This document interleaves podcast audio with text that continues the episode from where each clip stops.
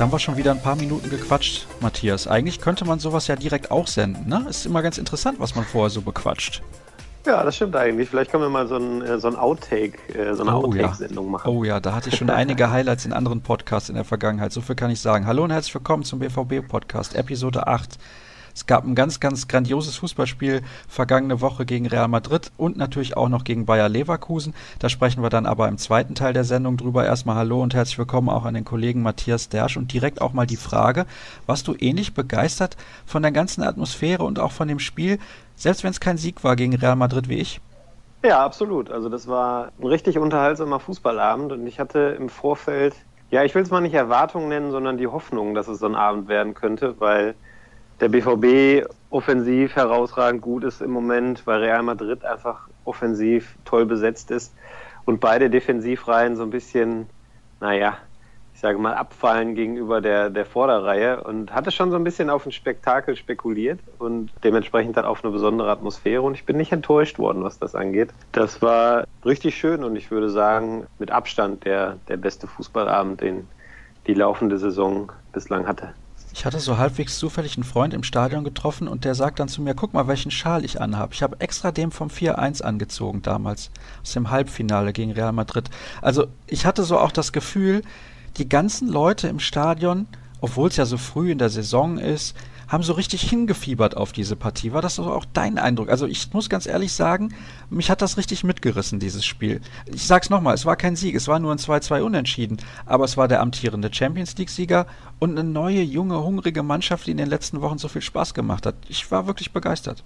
Ja, bei den Spielen gegen Real Madrid weht natürlich immer die jüngere Vergangenheit irgendwie mit. Also das 4-1, auch das das 2 zu 0 damals, wo sie dann trotzdem aus der Champions League ausgeschieden sind, die Sternstunde von Olli Kirch, mit dem ich vor dem Spiel jetzt auch nochmal eine Geschichte gemacht hatte, das, das sind so Geschichten, die kommen dann im Vorfeld einfach wieder hoch und die helfen natürlich dabei dann auch mit, so eine gewisse, gewisse Spannung und eine gewisse Vorfreude zu erzeugen. Das ist einfach, Real Madrid ist einfach nach wie vor, finde ich, der größte Name im europäischen Fußball oder im Weltfußball sogar. Man verbindet irgendwie so viel mit dem Verein, so viele Geschichten, so viele Erfolge auch das ist einfach ein unheimlich großer Mythos. Da kann, vielleicht ist das die deutsche Sicht, meiner Meinung nach nur noch Barcelona mithalten. Wir sehen halt Bayern München jede Woche. Ich glaube, deshalb, deshalb ich persönlich das jetzt nicht so hoch, obwohl die natürlich von den Erfolgen her, von der Popularität her ganz ähnlich sind weltweit. Aber für mich ist immer noch Real Madrid so was ganz Besonderes. Und ich hatte das Gefühl, so ging es am Dienstag ganz, ganz vielen Leuten im Stadion. Und es war zwar kein Sieg, wie du sagst, aber die Dramaturgie war einfach perfekt. Also der BVB hat in der ersten Hälfte wunderbar nach vorne gespielt, war sehr mutig, hat im Grunde genau das gezeigt, was man sich erhofft hatte nach den Spielen zuvor. Da war überhaupt nicht, ja, überhaupt keine Scheu irgendwie zu erkennen bei den ganzen jungen Spielern, die da auf dem Platz standen, sondern einfach, ja, eine, eine große Vorfreude und ein großer Wille, sich da zu präsentieren. Dann das unglückliche 0-1, der Ausgleich kurz vor der Pause, dann macht Ronaldo fast noch das, das 2-1, ist dann in Abseitsposition. Dann liegt man zurück in der zweiten Hälfte, da war auch eine Phase dabei, wo es nicht so gut aussah. Ja, und dann wechselt Thomas Tuchel da nochmal zwei Junge ein, dann André Schürle ein und am Ende steht es 2-2 durch ein Tor in der 87. Minute. Ein herausragend schönes auch noch das sind so Fußballabende, wie man sich die in Dortmund wünscht und die man auch so schnell nicht vergisst. Also ich bin mir sicher, dass auch dieses Spiel, auch wenn es kein K.O.-Spiel war, nicht vergessen wird und immer mal wieder hervorgekramt wird, so nach dem Motto, kannst du dich noch erinnern, wie der Pulisic damals quergelegt hat und, und Schürle den dann ins Netz genagelt hat. Also das, das ist auch ein Spiel, was in die Geschichte eingeht, vielleicht nicht ganz so einen hohen Stellenwert haben wird wie das 4-1 oder das Spiel gegen Malaga damals, aber daran erinnert man sich zurück ganz sicher. Allem mit insgesamt, ich glaube, sechs Champions League-Debütanten, das muss man ja auch mal dazu sagen, gegen eine Mannschaft. Ich glaube, also ich habe das zu einem Freund gesagt, mit dem ich am Mittwoch dann die anderen Spiele geguckt habe. Ich glaube, Cristiano Ronaldo hat mehr Champions League-Tore als der BVB-Kader Champions League-Einsätze. Könnte das theoretisch sein? Glaube ich nicht. Ich glaube nicht. Also ich glaube, der ganze BVB-Kader hat über fast oder hat entweder knapp unter oder knapp über 400 Champions League-Spiele. Oh, tatsächlich so viele. Wow. Ja, ja, ja, ja, ja, ja. Mario Götze darf man nicht vergessen. Stimmt. Marco Reus hat schon ein paar. Also da sind schon Spieler dabei, die, die gewisse Erfahrung haben in der Champions League. Piszek, Schmelzer, Bender. Aber die haben jetzt natürlich bis auf Schmelzer und Piszek haben viele von denen jetzt gar nicht gespielt. Aber klar, Ronaldo hat in der Champions League schon so viel mehr erreicht und so viel mehr Tore geschossen. Vielleicht, es kann sein, dass er mehr Tore geschossen hat als alle BVB-Spieler in der Champions League zusammen. Ja, das, das glaube ich schon. Das würde mich wundern, wenn es nicht so wäre. Ich glaube, der hat ja Aber schon hat, deutlich über 100, also knapp über 100 ja, zumindest. Ja, hat, auf jeden Fall hat er 18 in 17 Duellen gegen deutsche Teams in der Champions League. Das ist natürlich auch schon wieder eine, eine herausragende Quote. Aber er hat noch äh, nie in Dortmund gewonnen. Nee, irgendwie läuft es für ihn in Dortmund nicht so, wobei man sagen muss, nach dem, was man so im Vorfeld gelesen hat über den äh, Zwist zwischen Ronaldo und Sidan, ja, er ist beim Jubeln auffällig nicht zu Sidan gelaufen, das kann man vielleicht sagen, aber sah mir jetzt auch nicht nach dem Riesenzerwürfnis aus, wobei ich auch zugeben muss, dass ich von Real, auch wenn man es fast ein bisschen erwarten konnte, schon enttäuscht war, dass sie einfach ja, also ich, ich habe irgendwo im Vorfeld einen Artikel gelesen, dass sie die einzige Mannschaft sind, die ohne wirkliches Konzept super erfolgreich Fußball spielen und die Champions League regelmäßig gewinnen. Und irgendwie stimmt das auch.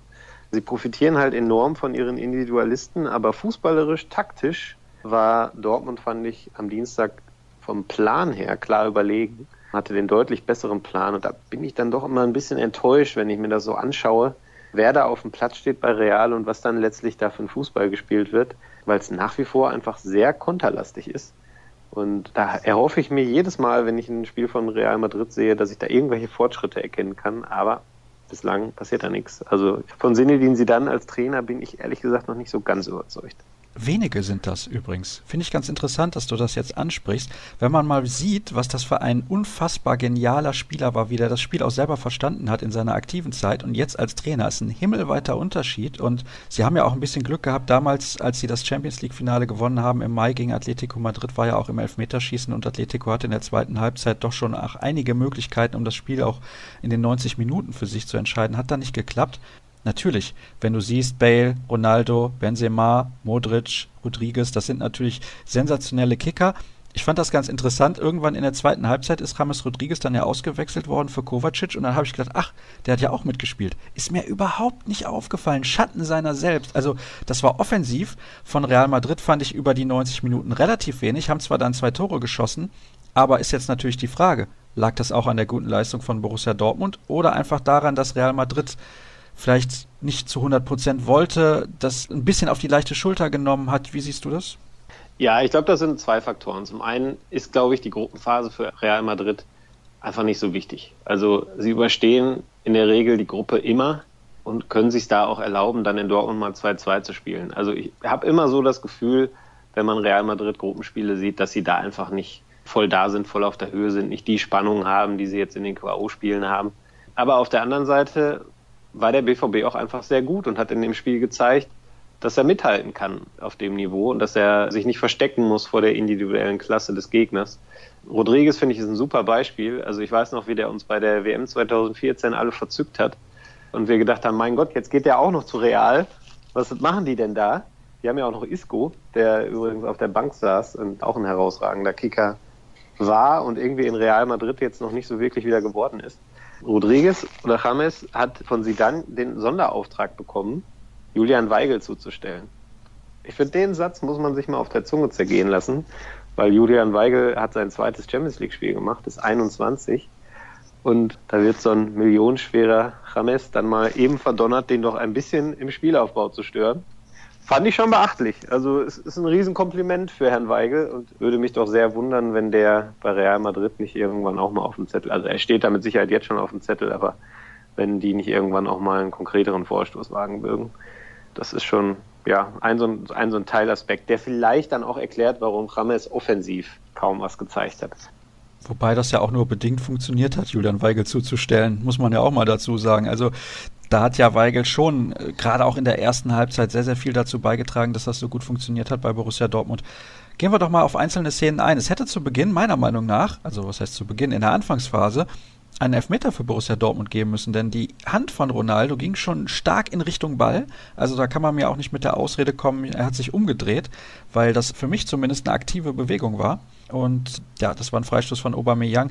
Dann gab es dieses Tor von Ronaldo, wo Ginter sehr, sehr unglücklich getunnelt wurde. Ist natürlich in dem Moment auch sehr, sehr schwer zu verteidigen, weil technisch auch gut gemacht von Real Madrid da auf engem Raum.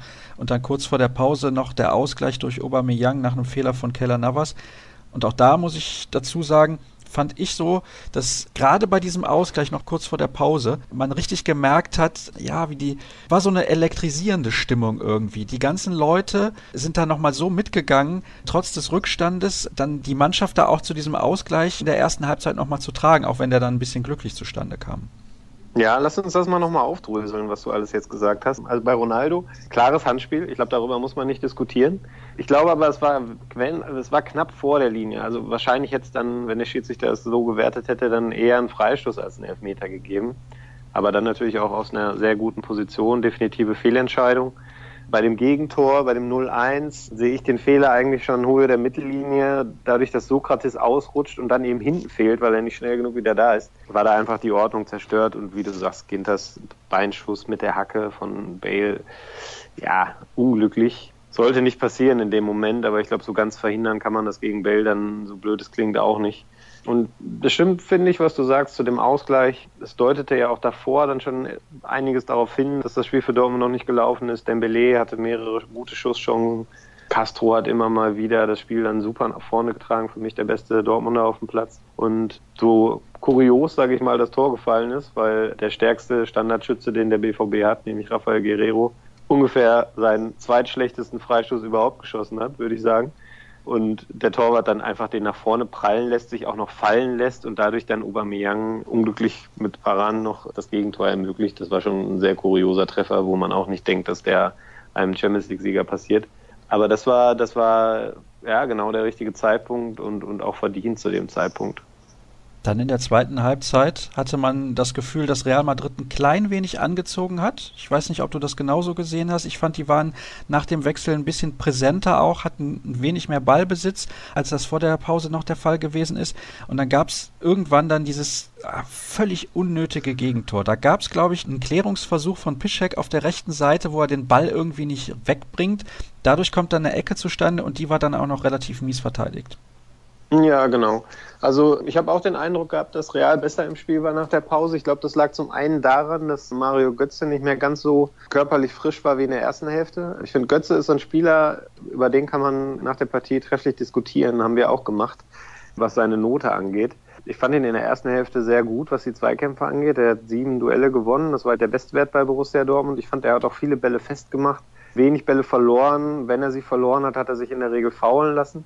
Das war schon ganz ordentlich, aber man hat gesehen, nach der Pause ging so ein bisschen die, die Kraftflöten bei ihm. Und ich glaube, das war dann mit einem Faktor, Auswechslung dann zu Schürle, die das Ganze begünstigt hat, dass Real dann ein bisschen mehr Zugriff hatte auf das Spiel und zum Gegentor. Ja, da stehen zwei gegen zwei auf der Außenbahn bei der kurz ausgeführten Ecke. Und ich glaube, es ist Pulisic, der dann Ronaldo nicht aggressiv angeht, sondern das Bein zwar hochnimmt, aber eben nicht so mit, sag ich mal, mit dieser hundertprozentigen Intensität, die du dann vielleicht brauchst bei einem, bei einem Flankenspieler wie Ronaldo, der es einfach herausragend gut kann mit seiner Schusstechnik.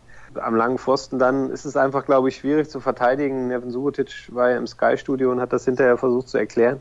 Wenn der Ball da hinkommt, sprich in den Rücken der Abwehr, die Abwehr zurücklaufen muss, der Stürmer nach vorne, dann ist es einfach unheimlich schwer zu verteidigen. Ich glaube, auch Bürki hatte da nicht wirklich eine Chance, irgendwie den Ball vorher noch abzufangen. Ja, und dann ist es halt ein bisschen Ping-Pong. Der Ball geht an den Pfosten, an die Latte, landet dann in der Mitte. Julian Weigel steht dann einen Ticken falsch, kann in dem Moment auch nicht mehr schnell genug reagieren und dann steht es 1 zu 2. Da kamen also einige Faktoren dann zusammen, die letztlich dann zu dem Tor geführt haben. Aber es gab ja dann nochmal einen Ausgleich und ein sensationelles Tor, wie ich finde. Also das, das hat dem Ganzen nochmal so halbwegs die Krone aufgesetzt. André Schürrle ist eingewechselt worden, der, der Super Joker von Yogi Löw. Und er hat auch gezeigt, dass er es im Trikot von Borussia Dortmund ähnlich gut machen kann, hat den Ball da unter die Latte genagelt und super Tor. Also das war auch absolut verdient, dass man da nochmal den Ausgleich gemacht hat, weil man hatte so, ja, zwischen der 75. und 85. Minute irgendwie das Gefühl, muss man sich irgendwie mit dieser Niederlage leider abfinden. Aber ich fand, dass, dass der Ausgleich hoch verdient war und eigentlich die bessere Mannschaft, nämlich Borussia Dortmund, den Sieg, ich will nicht sagen verschenkt hat, aber man hätte durchaus das Spiel auch gewinnen können. Ja, also ich konnte Tuchel total verstehen. Der hat nach dem Spiel gesagt, dass er so ein bisschen hin und her gerissen ist. Auf der einen Seite wäre natürlich die Freude darüber da, dass man das Spiel spät noch ausgleichen konnte. Auf der anderen Seite aber auch so ein bisschen das Gefühl, dass da mehr drin gewesen wäre. Und das Gefühl hatte ich eigentlich auch. Ich fand die Wechsel sehr mutig, aber auch richtig von Tuchel. Also er hat ja in Schürle, Pulisic und Moore drei Offensivkräfte gebracht und zwei davon blutjung mit 18 und 19. Was ich in dem Moment wirklich mutig finde gegen Real Madrid. Bei einem 1 zu 2 Rückstand. Man kann natürlich sagen, okay, ob das Spiel jetzt 1-3 oder 1-2 ausgeht, ist egal. Nutzen wir die Chance. Aber es trotzdem, glaube ich, gibt es nicht viele Trainer, die das gemacht hätten. Aber es war genau richtig. Also äh, Moore total frech, wie man ihn kennt. Und Pulisic, der meiner Meinung nach nach wie vor in seiner Entwicklung deutlich weiter ist als Moore, hat man im Spiel auch wieder gesehen, dann direkt mit entscheidenden Aktionen nach vorne, unheimliches Tempo in seinem Spiel. Es gab vor dem Tor, das mindestens, finde ich, zu, ja, sagen wir mal, 40 Prozent ihm gehört, durch die starke Vorlage, vielleicht sogar zu 50, 60 Prozent, gab es schon mal eine Szene, wo er ähnlich sich durchtankt und dann den Abschluss selber sucht. Das ist schon ein Spieler, finde ich, der jetzt in den letzten Wochen nochmal gezeigt hat, hallo, ich bin da. Ihr habt zwar Dembele und Moore gekauft, aber vergesst bitte nicht, dass ich auch noch hier bin der hat eine Duftmarke gesetzt, auch jetzt gegen Real Madrid wieder. Und ja, wie du sagst, Schürle, auch so ein Fall. Tuchel hat hinterher gesagt, dass das ein Spieler ist, der Nähe braucht zum Trainer, was jetzt nicht unbedingt heißen soll, dass er jeden Tag von dem geknuddelt werden möchte. Aber der muss einfach das Gefühl spüren, dass da Vertrauen da ist in ihn, der muss mit eingebunden werden, es muss mit ihm gesprochen werden. Und Tuchel wusste das natürlich, als er ihn geholt hat. Wir haben ja auch in unserem ersten Podcast darüber gesprochen, was halten wir von dem Transfer? Ich halte ihn nach wie vor für sehr teuer. 30 Millionen ist eine stolze Summe. Man darf aber eben auch die Entwicklung des Marktes nicht außer Acht lassen. Es ist einfach sehr viel Geld da. Wolfsburg brauchte kein Geld, nicht zwangsläufig. Dementsprechend haben die natürlich darauf beharrt, dass sie die Summe kriegen, die sie damals für ihn ausgegeben haben. Und letztlich kann Schürle für die Ablösesumme nichts. Und er macht es, finde ich, bislang hier sehr gut. Er war ja auch lange, also jetzt zwei Wochen raus, hat ein paar Spiele verpasst hat aber jetzt trotzdem in fünf Spielen vier Torbeteiligungen gesammelt, was ein sehr ordentlicher Wert ist, wie ich finde, zumal er ja auch weite Teile der Vorbereitung verpasst hat. Und das Tor, finde ich, ist typisch Schürle. Also den muss man in dem Moment erstmal mit dieser Wucht ins Tor nageln. Zumal er ja auch noch angeschlagen war. Also unter anderen Umständen, wenn Dortmund nicht schon dreimal gewechselt hätte, hätte er vermutlich gar nicht mehr auf dem Platz gestanden in dem Moment, weil seine alte Verletzung, die Innenbanddehnung, wieder aufgebrochen ist. Ja, das war schon, schon ein runder Abend für viele Dortmunder an dem Tag. Und mit dem falschen Fuß, also was heißt mit dem falschen, mit dem schwächeren Fuß ist ja eigentlich Rechtsfuß, André Schürle. Da muss man, muss ja, man mit links erstmal so abziehen. Mit meinem ne? richtigen Fuß so schießen, wie er mit seinem ja. falschen. das hätte ich auch gerne, dieses, dieses Gefühl im, im falschen Fuß. Du hast jetzt gerade Christian Pulisic, Pulisic, Pulisic oder wie, also wie heißt er denn nun richtig? Hast du ja, angesprochen. Ähm, kleine Anekdote dazu. Ich hatte gestern einen Interviewtermin mit einem amerikanischen TV-Team die eine Geschichte über ihn machen, ein großes Feature, haben ihn auch getroffen vorher. Und da kam die Frage dann auch, sag mal Matthias, wie nennt ihr den hier eigentlich? Und dann habe ich gesagt, ja, wir nennen den hier Pulisic, weil wir eben, sage ich mal, von Luka Modric oder Kovacevic oder wem auch immer diese Endung halt so mit diesem Itch aussprechen. Und da sagte er, ja, interessant, okay, wir sagen in Amerika nämlich Pulisic. Und das ist wohl auch die Aussprache, die er selber favorisiert. Aber ich gebe zu, ich krieg's nicht rein. Also ich bemühe mich jedes Mal, aber ich verhaspel mich dann immer. Deshalb sage ich immer Pulisic. Ist aber, glaube ich, letztlich wurscht. Wir wissen ja alle, um wen es geht. Ja, das, das war ganz interessant, was die, was die Amis mir da gestern erzählt haben. Es war, die Dokumentation soll im Vorfeld des Spiels gegen Mexiko laufen. Also das Spiel für das US-Team. Und Pulisic ist da einfach eine Riesennummer in Amerika wohl. Also er sagte, im Fußball ist er quasi der amerikanische Jesus Christus, weil der die Fantasie seiner Landsleute unheimlich beflügelt. Und in Deutschland haben wir ja so ein bisschen, sage ich mal, ja nicht belächelt, aber wir haben die Tore, die er jetzt in der, in der Quali geschossen hat, glaube ich, nicht so richtig ernst genommen, weil wir den Gegner einfach schwach finden. Also die Grenadines hat er ja zwei Tore gemacht, eine Vorlage nach seiner Einwechslung. Da sagten die mir jetzt gestern, naja, das mag ja fußballerisch stimmen, aber du musst die Bedingungen beachten. Es war super heiß, es war super feucht, es war ein ganz miserabler Platz der irgendwie bei uns in Deutschland wahrscheinlich gar nicht für bespielbar erklärt worden wäre. Und er kommt rein und krempelt dieses Spiel um. Also der hat in Amerika eine ganz andere Wahrnehmung, finde ich. So kam es mir gestern zumindest vor als hier in Deutschland und auch in Teilen in Dortmund, weil wir ihn dann doch ja irgendwie immer als einen von mehreren wahrnehmen, weil es eben nicht nur ihn gibt auf der Position, sondern auch noch Moore, auch den Belay, Schürle, Reus. Da ist einfach geballt viel Qualität und Talent auf seiner Position und deshalb hat er, glaube ich, hier nicht die herausragende Stellung, die er in Amerika hat. Aber es ist eine super spannende Personalie, da bin ich auch total gespannt, wie sich das jetzt im Laufe der Saison entwickelt.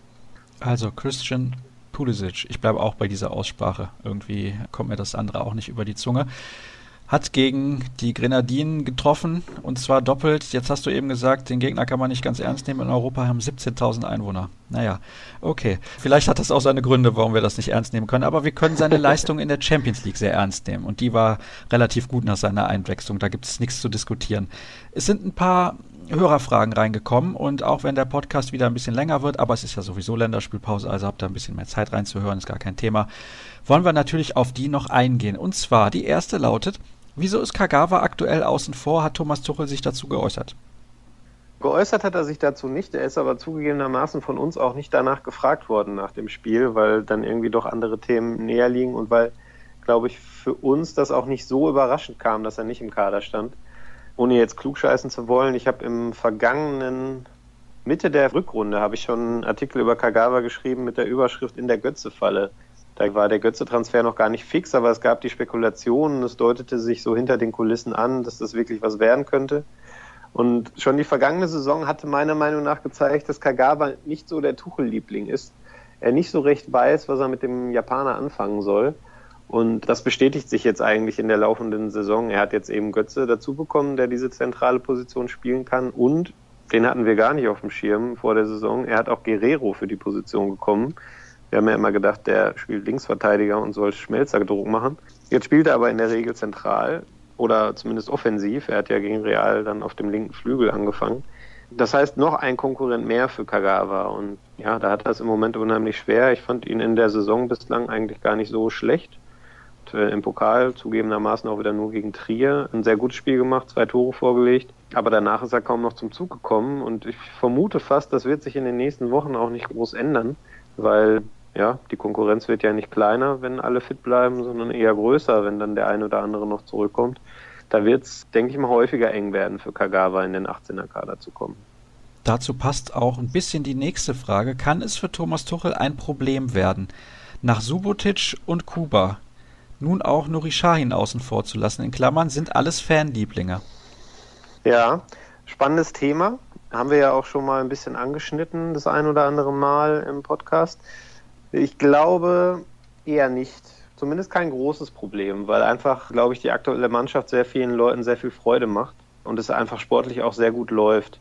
Ich glaube, dass das eine Komponente ist, die man nicht vernachlässigen darf. Und ich glaube, der Verein muss da auch so ein bisschen drauf achten, wie, wie man damit umgeht, mit diesen Personalien, dass man die eben nicht einfach so wortlos hinten rüberfallen lässt und sich dann irgendwann trennt. Also da braucht man schon so ein bisschen Fingerspitzengefühl, auch vom Trainer.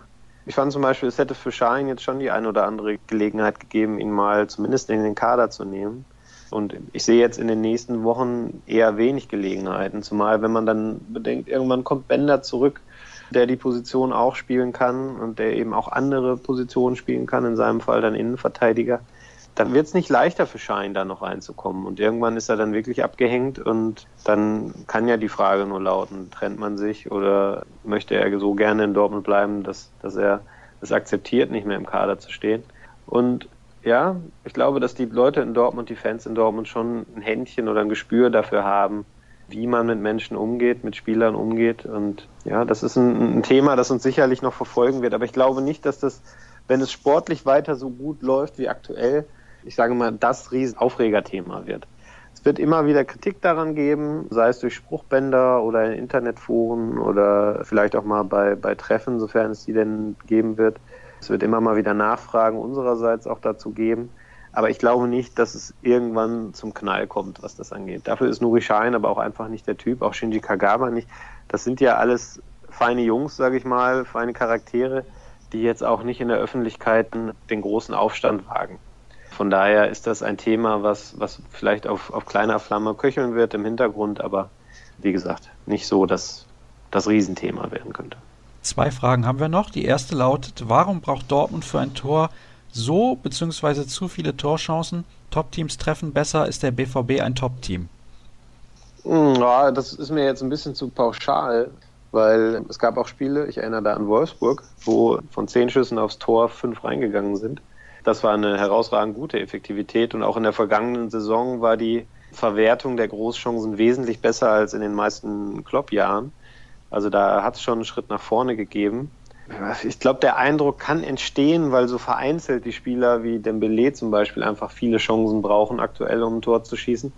Aber wenn man ihn jetzt rauspickt, sein Alter beachtet, die ganzen Umstellungen beachtet, die er jetzt in den letzten Wochen erlebt hat, und trotzdem sieht, wie er sich diese Chancen überhaupt erarbeitet, dann ist es meiner Meinung nach nur eine Frage der Zeit, bis er dann auch regelmäßig trifft. Weil er hat jetzt, auch wenn ich fand, dass Danilo ihn schon ziemlich in die Schranken verwiesen hat, hat er es auch gegen Real Madrid geschafft, drei richtig gute Abschlusssituationen zu kreieren. Und da wird über kurz oder lang dann auch mal ein Tor fallen. Also ich glaube, man darf halt nach wie vor nicht vernachlässigen, dass das eine Mannschaft ist, die in der Entwicklung ist, vor allem einzelne Spieler eben und dass sich das, diese Chancenverwertung, dass die sich, glaube ich, im Laufe der Saison verbessern wird. Ich sehe da momentan nicht das große Problem, auch wenn man natürlich sagen könnte, man hätte gegen Real, wenn man bessere Chancenverwertung gehabt hätte, das Spiel auch gewinnen können. Eine Frage habe ich noch an dich, denn wir sind schon gleich bei der 30-Minuten-Marke angelangt. Ist der breite BVB-Kader nicht in der Abwehr viel zu dünn besetzt? Ja, kann man so sagen. Klingt eigentlich ein bisschen irre, wenn man überlegt, wie viele man im Kader sind, aber es gibt so vereinzelte Positionen, wo es Engpässe geben könnte. Und ich denke da momentan vor allem an die Innenverteidigerposition. Wir haben jetzt aktuell den Fall, dass Marc Bartra schon etwas länger ausfällt, sich jetzt noch einen kleinen Muskelfaserriss zugezogen hat im Adduktorenbereich. Das ist eine Verletzung, da hatten wir auch, glaube ich, letzte Woche schon drüber gesprochen. Da weiß man einfach nicht so genau, wie lange das dauert. Das ist eine Stelle, man denke nur an Marco Reus, ohne dass ich da jetzt den Teufel an die Wand malen will, wo sich eben auch schnell mal eine Entzündung entwickeln kann, wo man schnell auch mal längerfristig ausfällt und wo es auch immer mal wieder Rückschläge gibt. Das heißt, man muss da entsprechend vorsichtig rangehen. Und dann haben wir Stand jetzt, da ja auch Sven Bender nach wie vor ausfällt, und da muss man ganz klar sagen, das ist für uns mittlerweile ein Rätsel. Es äußert sich auch niemand konkret darüber, was der jetzt eigentlich für Probleme hat.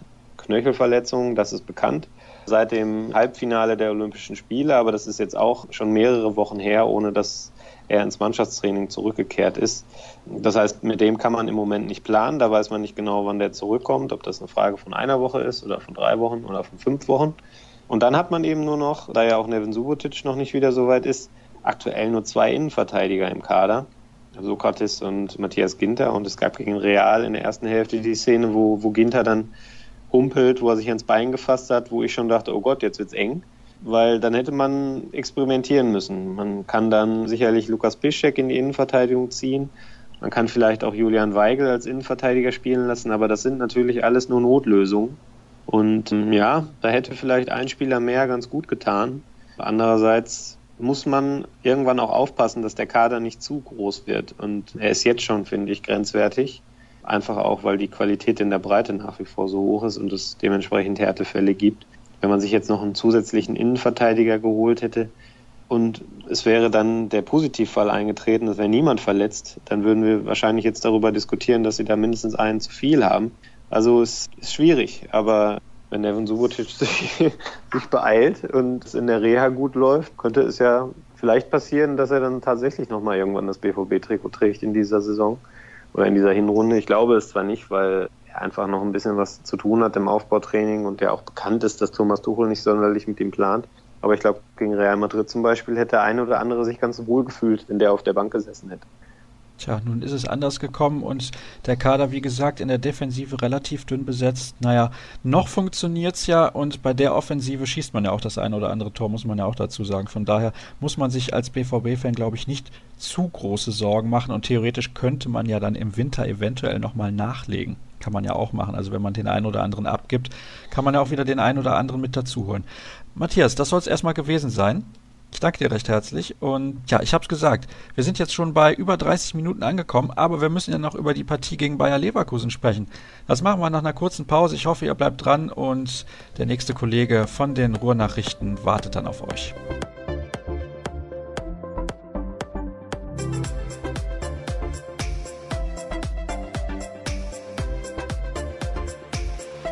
Eben haben wir schon sehr ausführlich über das Spiel gegen Real Madrid gesprochen und ich habe es gestern auf Twitter angekündigt. Erstmal schön, dass ihr weiter dabei geblieben seid beim BVB-Podcast der Ruhrnachrichten. Wir sprechen auch über Niederlagen, wenn es sein muss. Und es gab die erste in dieser Saison, wenn man mal vom Supercup absieht, für Borussia Dortmund, nämlich gegen Bayer Leverkusen. Gestern wurde 0 zu 2 verloren in der Bayer Arena und vor Ort war Dirk Ramp. Hallo Dirk. Hallo Sascha, ich grüße dich. Ja, warum wurde denn verloren? Oh, das ist ja jetzt eine einfache Frage, die ich sehr, sehr komplex beantworten müsste. Ähm, Ja, vielleicht kurz zusammengefasst. Bayer Leverkusen hat eigentlich das gemacht, was alle erwartet haben. Wir haben sehr, sehr bissig, sehr aggressiv gespielt. Und ich glaube, unterm Strich hat Dortmund zu wenig dagegen gehalten. Man hat gemerkt, dass nach diesen sieben Spielen in 21 Tagen, der Trainer es gesagt hat, nicht nur in den Beinen, sondern auch vielleicht im Kopf so ein bisschen Müdigkeit erkennbar war. Und ja, Bayer Leverkusen war deutlich, deutlich aggressiver, deutlich bissiger und ähm, hat Dortmund, glaube ich, damit so ein bisschen auf den falschen Fuß erwischt. Das ist eine ja. sehr kurze Zusammenfassung. Du darfst gerne ein bisschen mehr ins Detail gehen, wenn du möchtest. Naja gut, also man konnte erwarten, dass Leverkusen im eigenen Stadion trotzdem dem BVB so ein bisschen den Ball überlassen wird und eben versuchen wird, das was ja diese alte äh, Red Bull-Schule, die äh, Roger Schmidt ja auch genossen hat, also ähnlich wie Leipzig, haben sie es eben sehr gut gemacht gegen den Ball und damit ist der BVB überhaupt nicht klargekommen. Also man ist nicht in die Zweikämpfe gekommen, man ist nicht in Dribblings gekommen, man ist überhaupt nicht ins Aufbauspiel gekommen. Leverkusen hat sehr, sehr früh gepresst, so ähnlich wie auch Freiburg das in Dortmund versucht hat. Ja, teilweise mit sechs Spielern in der gegnerischen Hälfte hat also, ähm, hat also wunderbar funktioniert. Man hat Weigel aus dem Spiel genommen als Anspielstation und so gab es sehr viele lange Bälle zu sehen über Ginter, über Sokrates. Das ist eigentlich nicht so das Spiel, was Dortmund spielen möchte. Ja, und dann waren sie eben insgesamt in der Zweikampfführung, das war ja auch ein großes Thema nach dem Spiel, da können wir gleich noch drüber reden, waren sie sehr, sehr aggressiv und haben den BVB den Schneid abgekauft. Ich war ein bisschen überrascht, dass er zur Pause Emre Moore gebracht hat. Ich weiß nicht, ob ihr das auch so gesehen habt, zusammen, ich glaube mit Matthias warst du ja auch im Stadion, dass, äh, ja, dass das so eine Personalie war. Natürlich kann der im 1 gegen 1 viel bewirken, aber ich glaube, ein bisschen mehr Physis zu dem Zeitpunkt hätte der Mannschaft ganz gut getan. Ich meine, klar, man hatte jetzt nicht mehr so viel Physis auf der Bank, muss man auch dazu sagen. Ja, die Physis hatte man auf dem Platz, äh, allerdings, wie ich fand, auch ein spannendes Thema in der falschen Position. Also Sebastian Rode zu bringen, fand ich, war nachvollziehbar und Tuchel wollte aber dieses 1-4-1, glaube ich, nicht wechseln. Ähm, und Rode ist natürlich der prädestinierte Spieler für ein 4-2-1 als zweiter Sechser, sage ich mal, oder eben als kämpferische Variante neben einem spielerischen Sechser oder Achter dann. Und er hat aber gestern auf einer Linie oder neben Gonzalo Castro gespielt in der vorderen Reihe und das ist, ich finde, nicht so das Spiel von Gonzalo Castro. Entschuldigung, von Sebastian Rode. Ja, und Imre Moore, ähm, was du gesagt hast, ich glaube schon, dass Tuchel noch ein bisschen Schnelligkeit wollte, Dribblings, 1 gegen 1 Situationen. Ähm, was ich finde, was gefehlt hat, war aber so ein bisschen Struktur und auch spielerische Struktur im Spiel. Und ich hätte dann als Einwechslung eigentlich eher einmal Götze gesehen. Den hat er aber gar nicht gebracht. Das fand ich auch sehr, sehr überraschend, dass er dann Kagawa nochmal reingeschmissen hat und Götze nicht, wo wir den in den letzten Wochen auch so gelobt haben für seine Laufwege und der ja auch immer jemand ist, der genau weiß, wo er vielleicht diese Lücke finden kann, um dann nochmal einen genialen Pass oder ein Zuspiel auf einen Mitspieler zu geben. Ja, also Götze hat drei Spiele nacheinander gemacht, allerdings auch keins über die volle, volle Strecke jetzt. Und er ist jetzt mittlerweile ja nun auch seit Anfang August im Training. Er müsste eigentlich jetzt bei 100 Prozent sein. Und mich hat so ein bisschen am Dienstag gegen Madrid überrascht, dass er wirklich nach 55 Minuten oder 58 Minuten kam dann die Auswechslung, dass er da doch auch schon sehr, sehr müde wirkte und Gut, diese Einblicke haben wir natürlich nicht. Es werden ja ständig Fitnesswerte auch von den Spielern genommen. Vielleicht waren seine einfach so, dass Tuchel gesagt hat, äh, wir können ihn jetzt nicht noch in ein intensives Spiel reinjagen. Auf der anderen Seite sage ich, ähm, ein Vollprofi, der voll im Training ist, mit vier Tagen Pause und einer Belastung am Dienstag, die ihm nicht länger als eine Stunde dauerte, er hätte eigentlich gestern spielen können, der saß ja auch auf der Bank. Also wenn ich ihn auf die Bank setze, dann äh, habe ich eigentlich auch ja, den Anspruch, dann ihn bringen zu können als Trainer. Und ähm, wenn da was gegengesprochen hat, ja, weiß ich auch nicht was, denn äh, Shinji Kagawa hat ja Dienstag zum Beispiel gar nicht im Kader gestanden. Und also ich hätte Götze für die naheliegende Variante gehalten. Kann natürlich auch damit zusammenliegen, dass jetzt eben Länderspiele anstehen und Götze steht bei Jogi Löw ja generell sehr, sehr hoch im Kurs. Dementsprechend viel Einsatzzeit für ihn dort und dann sagt Tuchel, okay, damit ich ihn wenigstens halbfit habe nach der Länderspielpause, verzichte ich in dieser einen Partie auf ihn. Ja, oder so ein klares Dankeschön dafür, dass Löw ja in der ersten Länderspielpause Götze so ein bisschen aufgebaut hat, weil er ihn da hat auch viel spielen lassen. Äh, das war ja noch die Phase, in der er in Dortmund kaum Spielzeiten hatte. Weiß ich nicht. Wäre trotzdem ein bisschen merkwürdig, denn in erster Linie ist Mario Götze natürlich auch Angestellter des BVB und Vereinsspieler. Und wenn er mir da weiterhelfen kann, dann würde ich ihn eigentlich bringen. Ja. Ähm, ich weiß nicht, ob da so die Denkweise von Tuchel jetzt so ausgeprägt war, dass er da Jogi Löwen gefallen tun wollte. Keine Ahnung. Jetzt haben wir im ersten Tag der Sendung vor zwei Tagen schon aufgezeichnet. Das ist natürlich dann immer das Problem, beziehungsweise besser gesagt sogar schon vor drei darüber gesprochen. Wann sind denn Shahin und Kagawa wieder mal im Kader? Jetzt waren sie beide im Kader. Kam es für dich überraschend, gerade bei Shahin? Nee, ganz nicht, weil es gab ja nun auch zwei verletzungsbedingte Ausfälle. Also Schöle und Batra standen nicht im Kader wegen ihrer Verletzungen und ja, damit war auch ein Kaderplatz frei daneben. Und ähm, dass Kagawa zurückkehren würde, konnte man erwarten und dass Nuri Schein auch irgendwann mal so ein bisschen belohnt werden muss oder vielleicht auch bei Laune gehalten werden muss. Ich weiß nicht, wie man das formulieren will.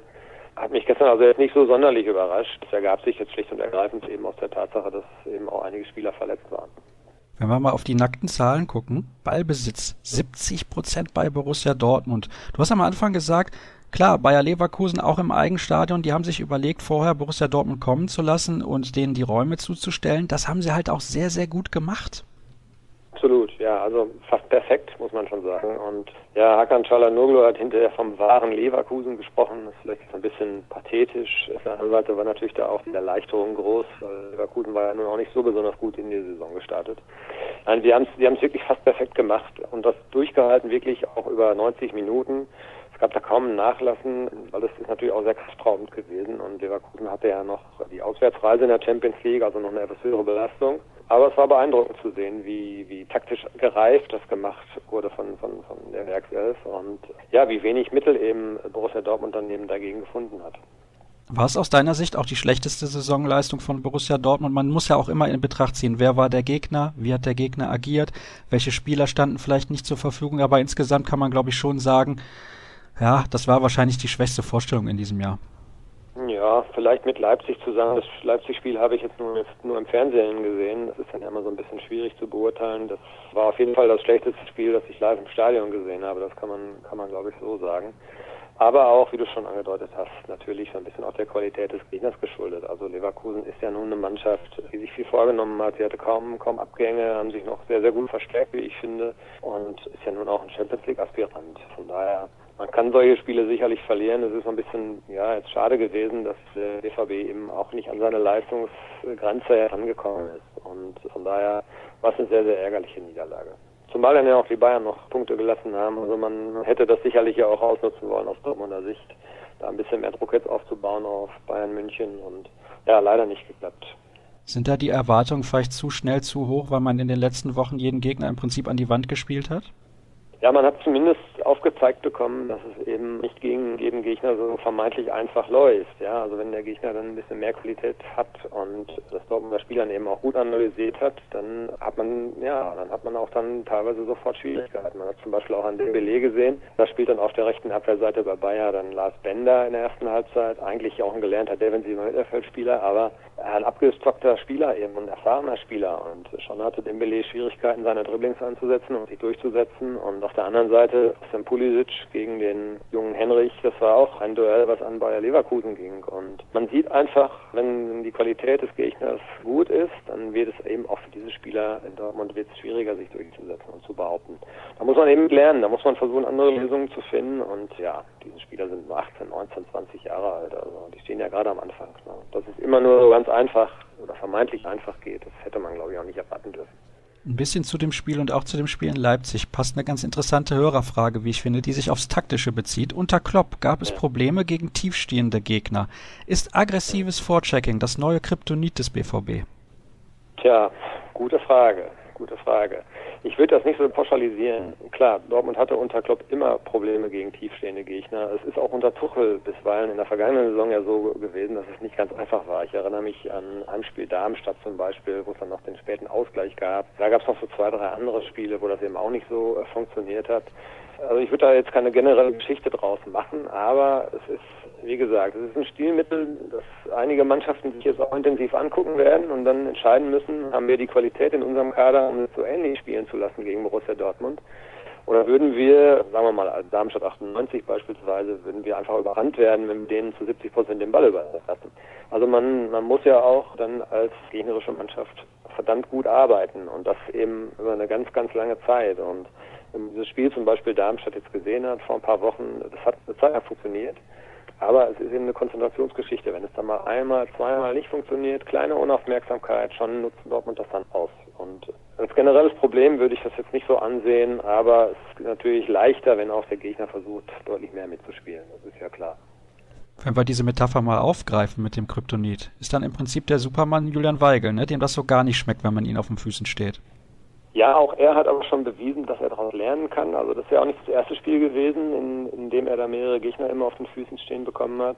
Es war dann ja teilweise auch so, dass er sich hat sehr, sehr tief fallen lassen, teilweise bis hinter die Viererkette oder in die Viererkette hinein und im eigenen 16er schon Bälle abgeholt hat. Er hatte jetzt gestern auch eindeutig nicht seinen besten Tag. Das muss man einfach mal sehen. Auch Weigel ist ja ein junger Spieler und ähm, glaube, man muss wirklich gucken, was du eben schon angedeutet hast, diese, diese Erwartungshaltung, das geht natürlich sehr schnell, sehr hoch, wenn es super funktioniert, aber zu solchen Prozessen eben auch bei jungen Spielern gehört auch, dass sie schwächere Leistungen haben und dass sie mal Tage haben, an denen es ihnen nicht einfach so von der Hand geht und ja, ich glaube, gestern, gestern war so ein Tag bei Weigel, ne? hat auch nicht viel funktioniert bei ihm. Dann sprechen wir mal über das, was nach dem Spiel so los war. Thomas Tuchel hat in der Pressekonferenz relativ klare und deutliche Worte gefunden in Richtung Spielstil von Bayer Leverkusen. Generell ist mir das gar nicht so extrem aufgefallen, außer bei einer Szene von Arangis gegen Ginter. Da war ein Foulspiel von einem anderen Leverkusener und Arangis geht da nochmal fies nach und Ginter hätte da eventuell fast ausgewechselt werden müssen, wurde dann auch kurzfristig ja. behandelt. Da habe ich mir gedacht, ja, die Chilenen, die ziehen gerne mal durch. Aber ansonsten fand ich es jetzt nicht überhart von Bayer Leverkusen. Ja, sehe ich auch so. Und ja, es ist aus Tuchels Sicht trotzdem natürlich verständlich. Er hat das jetzt so an dieser Zahl der Fouls festgemacht. Man müsste vielleicht noch so ein bisschen unterscheiden, die Qualität der Fouls, sag ich jetzt mal. Also diese schlimmen Szenen wie jetzt Narangis gestern, das, das, das tut natürlich schon vom Zuschauen weh. Und das ist sicherlich auch etwas, was Schiedsrichter im Auge behalten müssen. Insgesamt kann ich mich daran erinnern, dass auch schon in der Vergangenheit öfter mal so diese Thematik kam, dass Schiedsrichter eben auch Spieler schützen müssen, gerade so schnelle Spieler, ja, und ähm, Hintergrund bei Tuchel ist natürlich ganz klar die Sorge, dass gerade so seine jungen Wirbelwinde, so habe ich das heute mal formuliert, so wie Dembele oder Moore oder auch Pulisic, wenn die ins 1 gegen 1 gehen und wissen gleich, könnte aber mal richtig krachen und es tut weh, dann könnten die irgendwann mal ihren Mut verlieren, ja. Und das ist natürlich ein Stilelement des Dortmunder Spiels, was der BVB unbedingt braucht, ja. Und das ist, glaube ich, so die Sorge von Tuchel gewesen. Gestern muss ich sagen, fand ich im Rahmen, weit hinter dem Rahmen. Es gab ja nur noch zwei frühe gelbe Karten und das ist auch ein Punkt dann, da muss man sich natürlich fragen, warum hat es der BVB nicht geschafft, diese Spieler eben weiter in solche Zweikampfsituationen zu verwickeln, sie vielleicht dann das Spiel nicht mehr auf dem Platz erleben. Ja, dass also der Leverkusen zu elf zu Ende gespielt hat, sicher ein Wunderpunkt in der Betrachtung, denn mit ein bisschen mehr Abgezocktheit hätte der BVB da durchaus vielleicht mal eine gelb-rote Karte auch provozieren können. Teil des Lernprozesses. Auf jeden Fall, ja. Auf jeden Fall. Also ganz junge Mannschaft und auch schon unter Klopp war der BVB immer eine Mannschaft, die auch eigentlich sehr lieb war. Ja, also das, da fehlte mal so ein, so ein Vidal, ne? der dann einfach mal wirklich dazwischen haut und der auch mal vielleicht dann taktische Fouls begeht. Und ich kann mich an einige Spiele erinnern, wo Dortmund dafür bestraft worden ist, dass sie dann Ballverlusten zum Beispiel einfach ja, versucht haben, fair weiterzuspielen. Ja, ich will hier nicht das bewusste Foul jetzt irgendwie in den Himmel loben, aber manchmal ist es natürlich ein taktisches Element, auch ein taktisches Foul mal zu machen und das ist so ein Lernprozess, den der BVB sicherlich gerade nochmal durchläuft. Naja, es hat halt nicht sollen sein gestern in Leverkusen. Die Leistung war nicht die allerbeste. Der Gegner hat auch sehr, sehr gut gespielt und da muss man auch einfach mal anerkennen, wenn es eine verdiente Niederlage gab. Also für mich war es eine verdiente Niederlage. Ja, es war eine verdiente Niederlage. Ich glaube, diesen Fakt an sich, den wollte Tuchel auch gar nicht in Abrede stellen. Er hat ja auch gesagt, man sei kaum in, in Abschlusssituationen gekommen. Es hat sehr, sehr lange gedauert, bis nur auch so eine richtige Chance herausgesprungen ist. Und am Ende fehlte dann immer irgendwie so ein Tacken und der letzte Pass funktionierte nicht. Und das war, glaube ich, am Ende nicht das strittige Thema. Tuchel hat so ein bisschen Sorge um die Gesundheit seiner Spieler und äh, er wollte das einfach mal rausstreichen denke ich mal, um einfach auch mal darzustellen, dass das auffällt, dass man das nicht einfach so hinnehmen will. Ich fand es jetzt gestern ein bisschen überzogen, es wirkte so ein bisschen unsouverän von ihm, aber man kennt ihn allerdings mittlerweile ja auch als, als sehr, sehr ehrgeizigen Trainer, dem Niederlagen einfach unheimlich wehtun und vielleicht war das jetzt in der ersten Erregung auch da so ein bisschen der Auslöser für diese Brandrede, sage ich jetzt mal. Und ja, es war mal interessant für uns, denn solche Pressekonferenzen erlebt man ja auch nicht so alle Tage. Ne? Ja, meistens ist das ein bisschen wischiwaschi, deswegen war es mal ganz interessant, da klare Kante zu hören. Und er hat ja auch klare Kante gezeigt vor ein paar Tagen, nämlich als Jogi Löw den Kader für die Länderspiele bekannt gegeben hat. Kein Gonzalo Castro. Ich muss ganz ehrlich sagen, ich kann es auch mittlerweile nicht mehr nachvollziehen. Nicht, weil der Junge bei Borussia Dortmund spielt, sondern weil er einfach sehr, sehr gut spielt und weil ich auch sehe, wer sonst noch so nominiert wurde. Also bei allen Ehren Sebastian Rudi, der glänzt jetzt nicht mit herausragenden Leistungen Woche für Woche. Ja, Rudi ist vielleicht jetzt nicht ganz vergleichbar, weil er nun, denke ich mal, getestet werden soll hinten rechts. Das ist jetzt nicht unbedingt Castros Position. Ja, ähm, schlimm genug. Aber ja, aber ja, generell hast du vollkommen recht. Es ist, äh, Löw ist halt stur. Ja, also ich meine, wir kennen ihn nur mittlerweile zehn Jahre und dieses permanente Ignorieren von, von Marcel Schmelzer oder vielmehr der Einstellung, eben dass Schmelzer nicht der Spielertyp ist, den er gerne äh, sehen möchte, das kennen wir ja auch und ich weiß nicht, ob Castro jetzt der nächste Dortmunder Fall wird. Ich will das auch gar nicht so auf die Spitze treiben, weil ich nicht glaube, dass es daran liegt, dass sie bei Borussia Dortmund spielen. Aber es hat ganz klare Vorstellungen und er setzt diese Vorstellungen ganz klar um und vielleicht passt ein Castro in den Endzwanzigern, vielleicht passt er eben nicht mehr in diese Zukunftsvision. Nachvollziehbar ist es aus meiner Sicht auch nicht. Also Castro hat über Monate hinweg jetzt richtig gute Leistungen gezeigt. Er hat vor allem auch in der zweiten Saisonhälfte der vergangenen Saison schon eigentlich konstant seine Leistungen nach oben geschraubt. Nach dem Eingewöhnungsprozess hat er, glaube ich, eine gute erste Saison schon gespielt und hat jetzt nochmal an Schärfe deutlich zugelegt, ist also eine deutlich prägendere Figur nochmal beim BVB. Und wenn man dann sieht, wie schnell es bei manchen anderen geht, bis sie ihre erste Nominierung haben für die Nationalmannschaft, dann, ja, das tut ein bisschen weh aus Dortmund, also ich muss mal ganz klar sagen. Ich glaube, er ist am Mittwoch, ne? Im 1909 Talk zu Gast, ist das korrekt? Ja, ganz genau. Nächsten Mittwoch 1909 Talk mit Castro, Nobby Dickel kommt, Hansi Küpper kommt, der Sportmoderator und Herbert Knebel haben wir noch da. Wird, glaube ich, eine lustige und auch unterhaltsame Runde. Da sollte man auf jeden Fall mal reinschauen. Auch da gibt es natürlich wie immer alle Informationen auf ruhrnachrichten.de. Aber bevor wir zum Ende der heutigen Sendung kommen, hätte ich gerne von dir noch so ein abschließendes Fazit des ersten Abschnitts der Saison. Klar, es gab schon mal eine Länderspielpause, aber jetzt steht die zweite Länderspielpause an. Die ersten Spiele in der Champions League wurden auch gespielt. Es gab die ersten hochkarätigen Gegner. Was hast du so für ein. Zwischenfazit, was du ziehen kannst? Durchgängig positiv. Muss man, glaube ich, wirklich sagen. Also man muss die Kirche im Dorf lassen. Man hat ja im Vorfeld der Saison auch schon viel darüber gesprochen. Acht neue Spieler, das kann dauern. Und ich glaube natürlich trotzdem, dass auch gerade bei so Herren wie Hans-Joachim Watzke, die das ja damals gesagt haben und um Geduld geworben haben, bei denen war natürlich trotzdem die Hoffnung auch da, dass es der Trainer schafft, diese Gruppe eben schnell so zu formen, dass man auch Erfolge hat. Und man hat ja auch nie Zweifel daran gelassen, was, was die Ziele der Saison sind. Das ist ganz klar. Von daher war der Saisonstart jetzt, glaube ich, richtig gut. Es gab so ein paar kleinere Dellen eben in Leipzig, jetzt vielleicht gegen Leverkusen. Ansonsten Champions League, gute Ausgangsposition. Man hat gezeigt, dass man wirklich mit den Besten in Europa mithalten kann. Und ich glaube, diese Mannschaft, die kann jetzt im Laufe der Saison noch richtig, richtig viel Spaß machen. Und ein so ein Rückschlag jetzt wie am Samstag in Leverkusen ändert jetzt nichts an dieser grundsoliden ersten ja, Saisonhälfte hätte ich jetzt fast gesagt, aber es sind ja nur vielleicht ein Drittel oder ein Viertel. Nee, nee, das ist schon richtig gut und das macht Spaß und ich glaube, da kann auch noch einiges mehr kommen. Da steht dann ein wichtiges Spiel an, direkt nach der Länderspielpause. Freitagabend unter Flutlicht gegen Hertha BSC. Das wird auf jeden Fall ein Knaller, denn die Hertha wird ja auch ähnlich agieren, wie das vielleicht Leipzig und Leverkusen getan haben. Sehr, sehr defensiv, sehr gut eingestellt in der Regel von Paul Dardai. Da freue ich mich schon drauf auf diese Partie. Dann sage ich herzlichen Dank, Dirk. Das soll es gewesen sein. Ja. Und ja. noch ein Hinweis an der Stelle. Wir sind jetzt bei iTunes. Habt ihr vielleicht schon mitbekommen? Von 0 auf 1 in den iTunes-Charts im Bereich Sport und Freizeit. Herzlichen Dank, denn das gebührt ja euch, den Hörern. Sonst hätten wir es dahin nicht geschafft. Das ist sensationell. Und noch ein Hinweis bei Twitter, wie gesagt, at rnbvb. Da gibt's alle Informationen rund um unseren Podcast. Den Kollegen Dirk Krampe findet ihr unter at Dirk Krampe. So einfach ist das dann Jürgen Kors unter Ed Jürgen Kors. Nur der Kollege Dersch, der macht es ein bisschen komplizierter at Matthias unterstrich aus unterstrich do, wenn mich nicht alles täuscht, so müsste es sein. Naja, ich. Äh, glaube ich richtig. Und er hat die meisten Follower, das ist das Erstaunliche. Ja, ich kann es auch nicht nachvollziehen. Naja, gut. gut, dass er das jetzt nicht gehört hat. Herzlichen Dank, Dirk, und natürlich herzlichen Dank auch Gerne. an euch, an die Hörer, dass ihr mit dabei gewesen seid. Wir machen eine Pause, aber nächste Woche sind wir natürlich doch wieder mit dabei mit einer neuen Sendung. Also folgt uns weiterhin auf den sozialen Kanälen und dann hören wir uns wieder. Bis dann.